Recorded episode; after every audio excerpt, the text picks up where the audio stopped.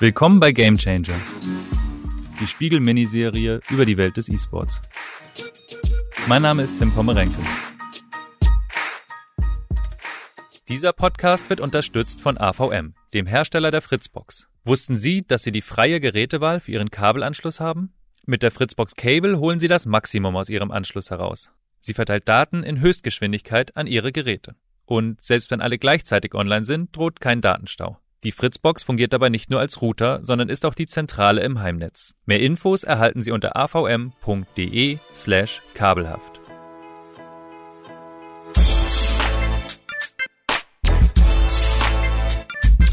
Ich bin Sportjournalist und beschäftige mich schon seit einigen Jahren mit dem Thema E-Sports, also dem professionellen, wettbewerbsorientierten Videospielen.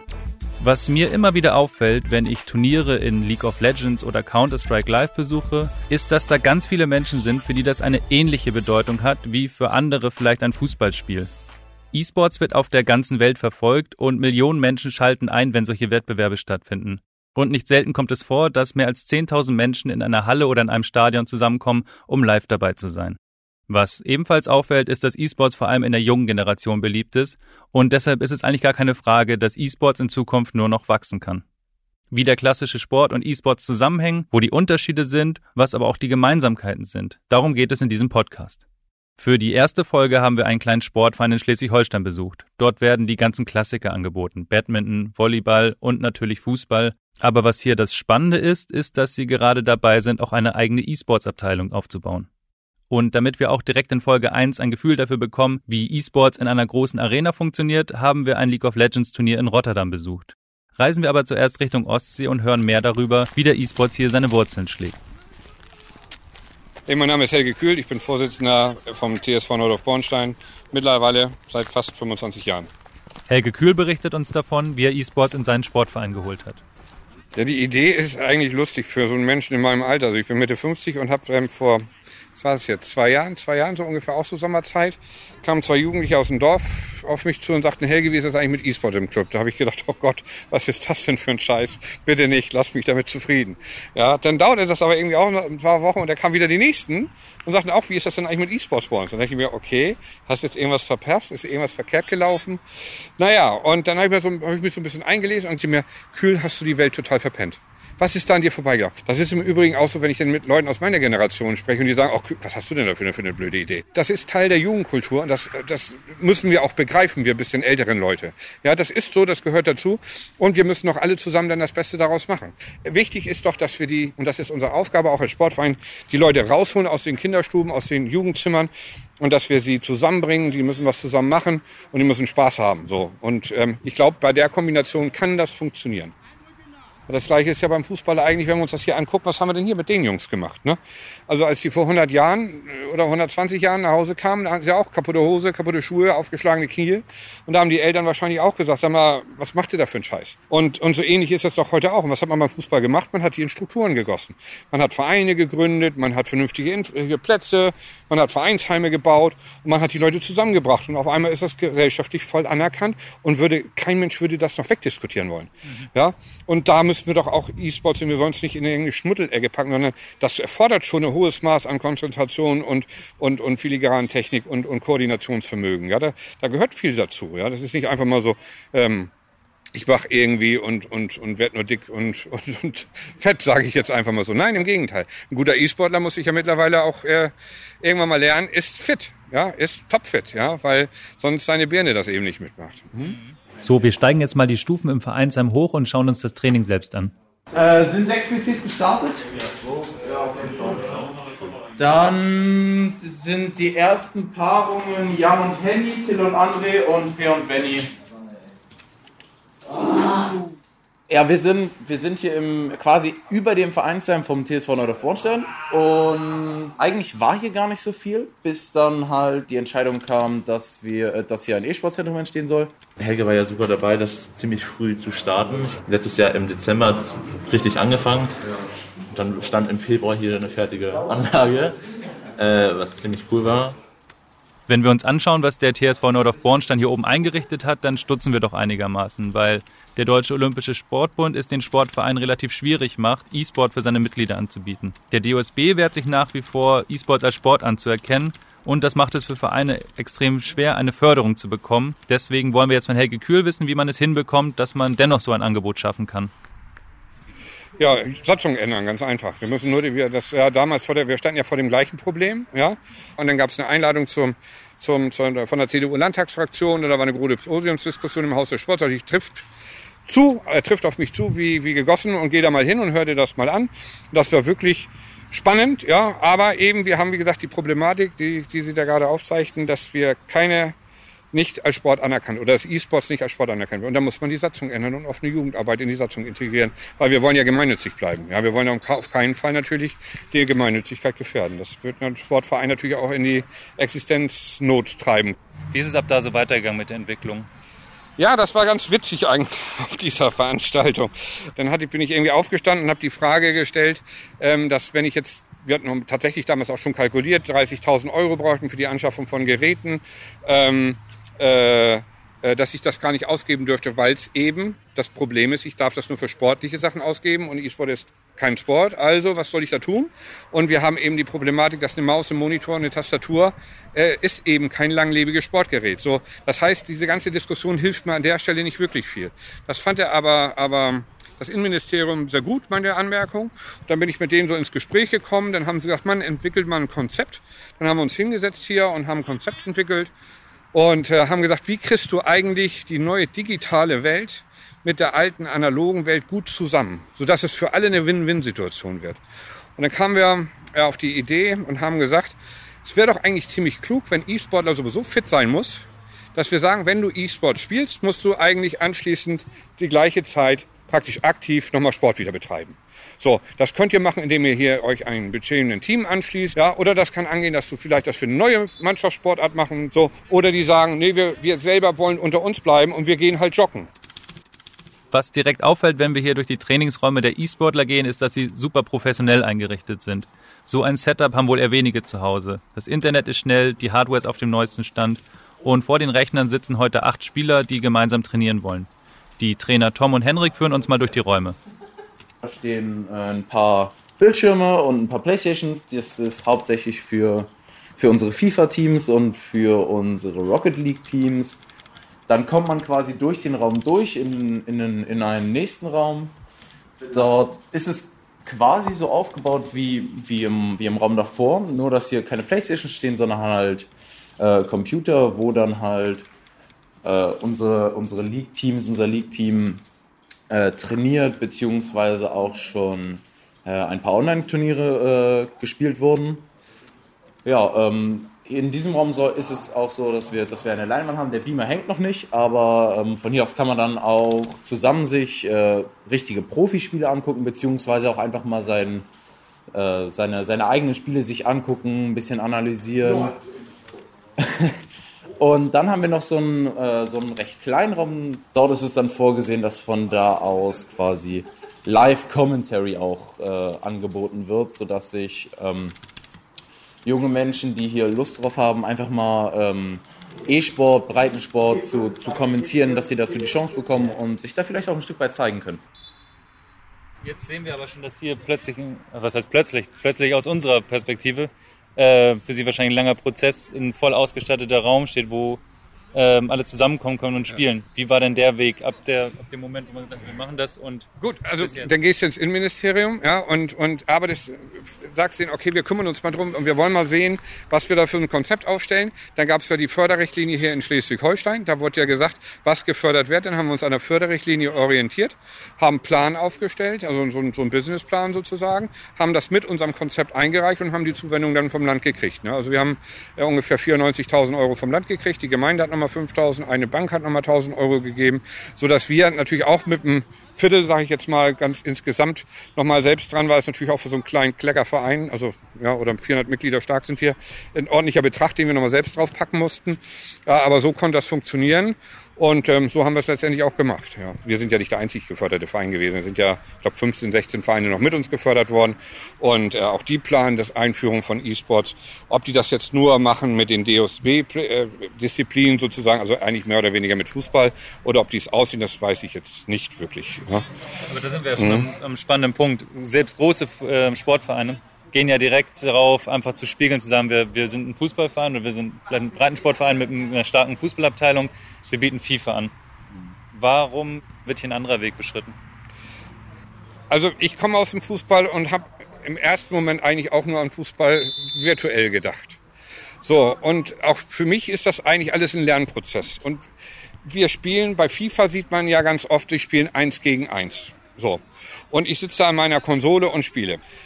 Wir haben, wenn wir jetzt mal League of Legends nehmen, ja, oder wir nehmen Rocket League, da spielen Leute in einem Team. Das fördert viel mehr den Teamgedanken. Das finde ich zum Beispiel total gut, weil wir die Leute ja zusammenholen wollen. Und ich finde sogar bei diesen Teamspielen wird noch mehr gefördert, weil wir eigentlich dann zum Mannschaftssport hinkommen, da wo wir eigentlich auch im Sport gerne mal sind. Ja. Das ist doch auch die Frage, wenn wir Älteren, also ich spiele gerne Skat zum Beispiel, ja. So, es ist selbstverständlich für, für die fast 90 Prozent aller Sportvereine, dass das das Skatrunden gibt, weil wir Älteren das so gewohnt sind. Aber mal ganz ehrlich, jetzt gucken wir uns mal die Skills bei so einem Computerspiel an, das, was ich da alles so bewegen muss und wie reaktionsschnell ich sein muss. Naja, da kann man sich schon die Frage stellen, was ist jetzt eigentlich was und was ist Sport und was nicht. Gucken wir uns Schach an, sicherlich für total schwer, total schwer, wenn man das machen will und auch sehr anstrengend, ja.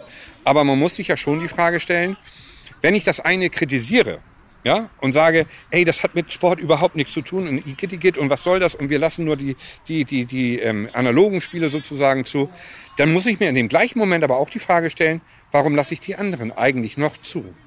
Ja, das wäre die Folgen, das wäre die, eigentlich die richtige Frage, die man dann stellen muss.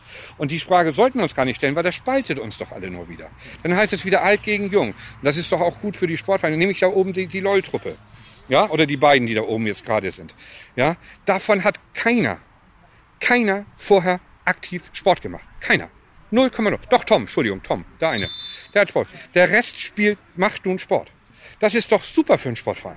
Super. Die sind ja alle noch im Alter so unter 18, über 18, glaube ich. Ecke, ja. ja. genau. Wie wichtig ist das auch, die Eltern das mal sehen und äh, zuschauen können, wenn, wenn die... Ganz wichtig, ganz wichtig. Ja, weil die Eltern, also ich will mich da jetzt mal einschließen, ähm, also ich habe meinen mein, mein zweiten Sohn, da kommst du mal hoch und guckst du mal über den Bildschirm und dann der spielt ja auch dieses LOL. Dann guckst du und sagst, was, was, was ist das? Muss das sein? Ja, das ist ja die Reaktion. Wir kennen es ja gar nicht. So, und dann, was du willst. Und äh, dann sitzen da ja mit ihren Headsets so, und ähm, man versteht es eigentlich nicht. Also ehrlich gesagt, man guckt da, dann laufen sie da rum, dann ist irgendwie ein Turm, fällt da irgendwie um und ja, dann sagt man sich, was, na gut, geh mal lieber wieder. Ja. Und wenn man, wenn man das, wenn dann, wenn dann versucht wird, das ein, mal nachzufragen, ja, was ist denn das? Dann kriegt man irgendwie so drei Sätze. Ja, also ich glaube, bei den anderen Jugendlichen ist es wahrscheinlich auch nicht wirklich viel anders. Äh, und dann sagt man sich, naja, ich habe es nicht verstanden, es wird keiner erschossen, sage ich mal, fließt kein Blut, alles gut. so ist irgend so ein Strategiespiel. Ähm, und äh, das, was wir hier ja machen, da kommt ja das Thema Medienkompetenz dann nachher ins Spiel. Ja, und das ist ja auch das, worauf der ESBD in seinen, seinen ähm, Trainerausbildung viel Wert legt, dass wir die auch im Bereich Medienkompetenz schon. Ich glaub, der ESBD, das ist der E-Sportsbund Deutschland. Der Verband wurde 2017 gegründet und tritt für die Interessen des E-Sports in Deutschland ein. Ich glaube, für die Eltern ist das auch so eine Art Win-Situation, weil, äh, nehmen wir mein eigenes Beispiel, wir wissen gar nicht, ist das jetzt ein Junkie, ist das jetzt alles noch grün, wie ist das denn eigentlich? Und dafür sind die Trainer dann ja nachher auch da, weil die sagen können, ey, dein Sohn hat jetzt wirklich dicke Augenringe und der sollte mal wirklich mal zwei Wochen Pause machen. Ja, und der sollte mal das machen. Weil die werden ja dadurch, dass wir die auch alle schön zum ESBD in die Trainerschulung schicken, kriegen sie kriegen Sie was mit vom Thema Medienkompetenz. Das soll hier auch dargestellt werden. Wir wollen dann nochmal Elternabende machen, ja, wo die Eltern nochmal aufgeklärt werden, was passiert hier oben eigentlich, äh, damit die Vorurteile, und darum geht's letztendlich ja eigentlich nur, ja, damit die Vorurteile auf, auf deren Seiten auch abgebaut werden, damit die sagen, Mann, wir wissen, unser Kind, unser Jugendlicher, der ist ja gut aufgehoben und das, was ihr da macht, ist gut. Das Training ist mittlerweile beendet und wir wollen noch mal hören, wie kam es eigentlich, dass sich hier auf Anhieb so viele zusammengefunden haben, um gemeinsam zu zocken ein paar von uns kannten sich schon vorher und haben auch online dann äh, zu Hause äh, zusammengespielt. Ähm, aber das war dann halt einfach immer nur so wirklich Spaß. Da war dann keine wirkliche Intention hinter, irgendwie besser zu werden, so, sondern tatsächlich einfach, einfach Spaß haben zu, zu fünft. Und jetzt wollen wir halt wirklich hier mit Training und allem ein bisschen was erreichen. Ich denke schon, dass das äh, sehr wichtig ist, wenn man hier im Verein sich trifft, weil bisher war es ja quasi hier auch in der, in der Gegend so, dass wenn man sowas machen wollte, eigentlich alleine zu Hause saß. Und hier kann man sich dann halt mit den Leuten treffen, die genauso sind. Es ist halt schon so, als erstes Breitensportteam muss man sich natürlich auch schon irgendwie einen Namen machen. Man kann jetzt nicht erwarten, dass hier, dass hier vier Teams sofort aus dem Nichts entstehen und wir die, wir die, wir die besten Spieler aus Schleswig-Holstein hier an Land ziehen. Das kann man natürlich nicht erwarten, aber es ist schon toll zu sehen, äh, wie viele jetzt auch wirklich Interesse zeigen, so, so etwas auch zu trainieren, auch wirklich mit Trainern zu trainieren. Und das ist, finde ich, schon ein Zeichen davon, dass das ganz gut angenommen wird. Bevor wir uns aus Neudorf-Bornstein verabschieden, wollen wir noch von Helge Kühl wissen, wie soll es denn weitergehen mit der E-Sports-Abteilung? Jetzt sind hier mehrere Vereine, wenn ich es richtig verstanden habe, die eine Förderung bekommen haben und sich was aufbauen. Mhm. Tauscht man sich da aus? Ist das so ein, so ein Lernprozess ja, gemeinsam? wir tauschen uns schon aus. Und wir haben eigentlich, hatten wir für den ersten Vierten geplant, die Einführung einer FIFA-Oberliga Schleswig-Holstein oder eine Schleswig-Holstein-Liga. So, und ähm, die ist leider noch nicht zustande gekommen. Was auch jetzt nicht schlimm ist, Corona, äh, Corona geschuldet. Aber ich denke, dann werden wir damit ähm, im, im nächsten Jahr mal an den Start gehen.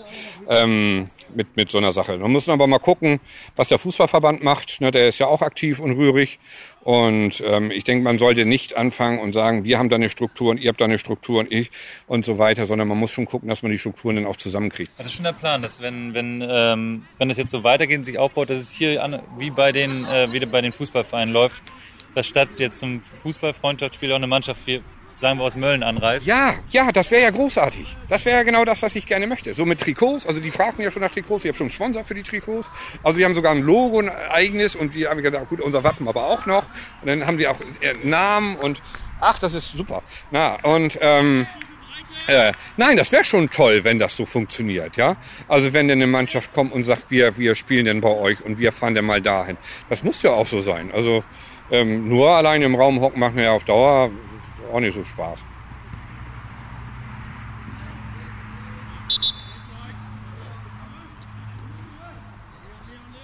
Es ist kein wirklicher Zufall, dass Projekte wie das des TSV Nordorf Bornstein vor allem in Schleswig-Holstein entstehen. Wenn es um das Thema E-Sports geht, will man weit oben im Norden ganz vorn dabei sein. Für das Jahr 2019 hatte die Landesregierung noch eine halbe Million Euro an Geldern bewilligt. Im Landeshaushalt heißt es dafür die Förderung kommunaler E-Sports-Häuser. Davon profitieren vor allem Sportvereine, die ein Angebot für aktive E-Sportler schaffen wollen. Mit dem Geld können sie Sportstätten einrichten, Hardware kaufen oder ihre Trainer ausbilden. Aber es werden auch übergeordnete Strukturen aufgebaut, wie etwa das Landeszentrum für E-Sports in Kiel. In Kiel hat man allerdings auch im vergangenen Jahr einen deutlichen Schritt zurück gemacht, was das Thema E-Sports angeht. Der Ministerpräsident Daniel Günther, der einst noch sehr vom E-Sports überzeugt war, hat sich entschlossen, sich der eher E-Sports skeptischen Linie des Deutschen Olympischen Sportbunds anzuschließen. Das schlägt sich auch im Landeshaushalt 2020 nieder, wo nur noch 100.000 Euro für den E-Sport vorgesehen sind. Wer ohnehin leer ausgeht bei der Verteilung öffentlicher Gelder, sind die kommerziellen Anbieter. Allerdings ist das für die auch nicht wirklich schlimm, denn die haben sich über die letzten Jahrzehnte schon ganz eigene Strukturen aufgebaut, die auch schon deutlich weiter gewachsen sind. Die großen Spielehersteller wie Riot Games oder Turnierveranstalter wie die ESL setzen auf E-Sports als Zuschauerevent und damit feiern sie auch beachtliche Erfolge.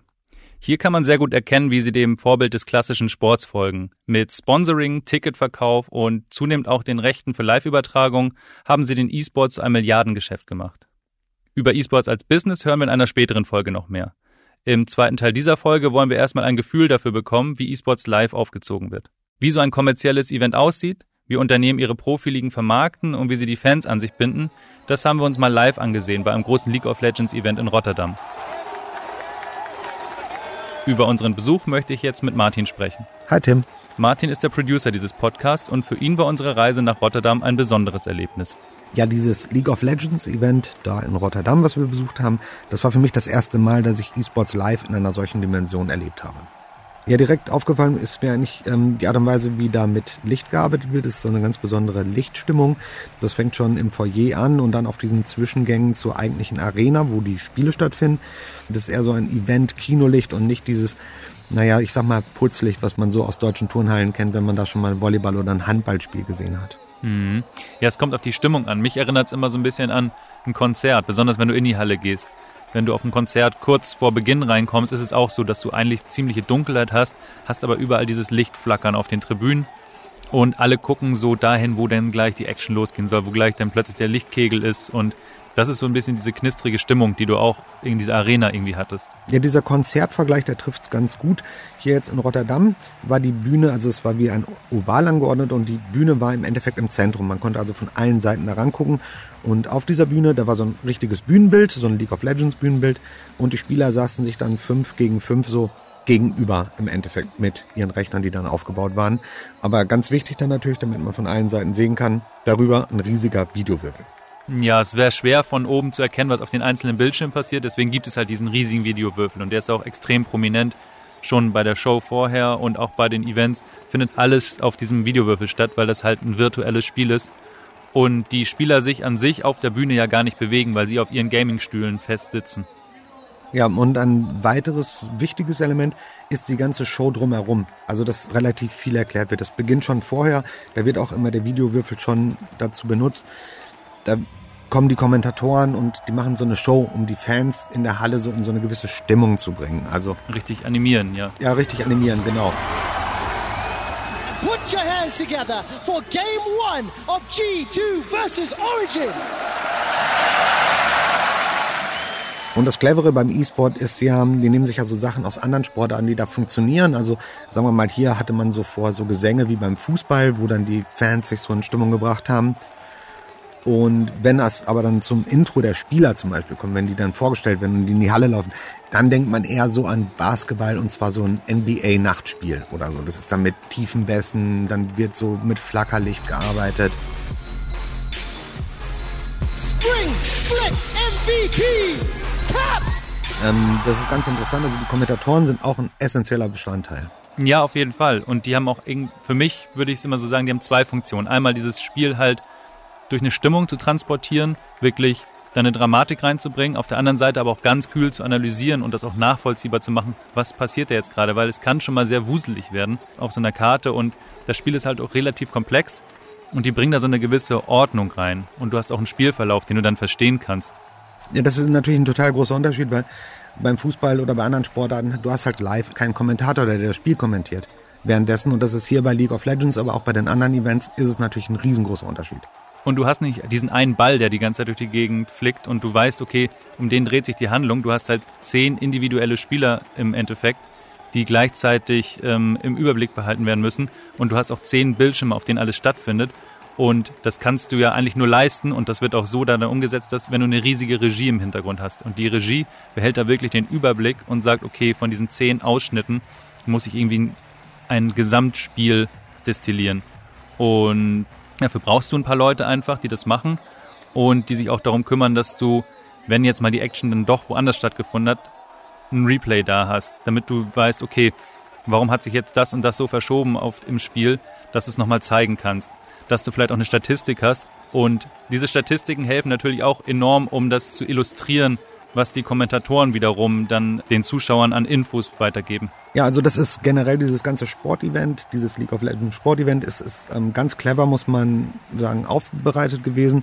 Aber interessant ist ja da, was auch so ein kleiner Unterschied zum klassischen Sport ist, rund um dieses Spiel gibt's ja dann noch das, was im Vorraum stattfindet, also dieses Community-Event. Ähm, ich finde, das hatte uns Benjamin aus der Schweiz, der extra angereist ist, der hatte uns das ganz schön beschrieben es ist die Atmosphäre. Es ist, es ist bei den Online-Spielen ist es so, es ist so selten etwas, dass man jemanden von Gesicht zu Gesicht sieht.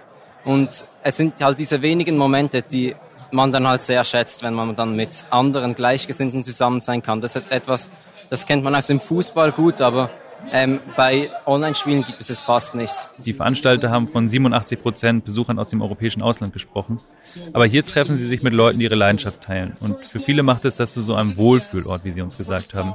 Das merkt man besonders, wenn man mit den Cosplayern spricht. Ja, Cosplayer verkleiden sich hier als Figuren aus dem Spiel League of Legends. Und wir haben mit Muriel und Chinook aus den Niederlanden gesprochen. It's just everyone is a fan here, so no one will judge you for example for wearing this. Muriel trägt ein rotes Kleid, eine rote Perücke und ist in ein blaues Cape gehüllt. Es ist alles sehr aufwendig gestaltet, vom Outfit bis zum Make-up. In so ein Kostüm stecken Cosplayer schon mal mehrere Wochen Arbeit und eine Menge Leidenschaft.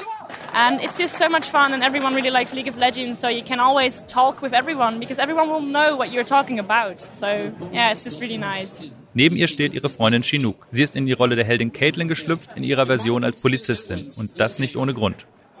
Normally, I'm like a cute girl with a baby face, so I like to be badass actually for once. Man merkt ziemlich schnell, dass E-Sport mehr als eine reine Sportveranstaltung ist. Vielmehr kann man sagen, es ist ein eigener Kosmos. Wir haben in dieser Episode zwei Welten kennengelernt, die auf den ersten Blick erstmal ganz weit voneinander entfernt scheinen. In Neudorf-Bornstein Helge Kühls Herzensprojekt, mit dem er in seinem Sportverein die ersten E-Sport-Strukturen aufbauen will. In Rotterdam ein hochprofessionelles Stadion-Event, das locker mit großen Sportveranstaltungen mithalten kann.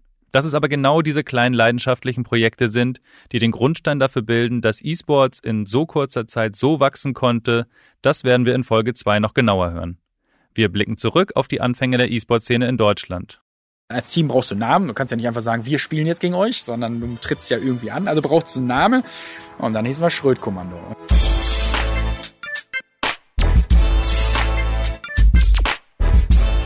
Mein Name ist Tim Pommerenke und ich freue mich sehr, dass Sie zur ersten Folge unserer neuen E-Sports-Miniserie Game Changer eingeschaltet haben. Der Producer dieser Folge heißt Martin Vornwig-Brückner. Die Musik kommt von Steffen Schiepe. Für die Unterstützung wollen wir uns bedanken bei Jasmin Yüksel, Sandra Sperber, Ole Reismann, Charlotte Meyer-Hamme, Johannes Kükens, Lenne Kafka, Philipp Fackler, Matthias Streitz und Kerstin Fröhlich. Und jetzt noch ein Hinweis in eigener Sache. Viele von Ihnen schreiben uns, dass Ihnen unsere Podcasts gefallen.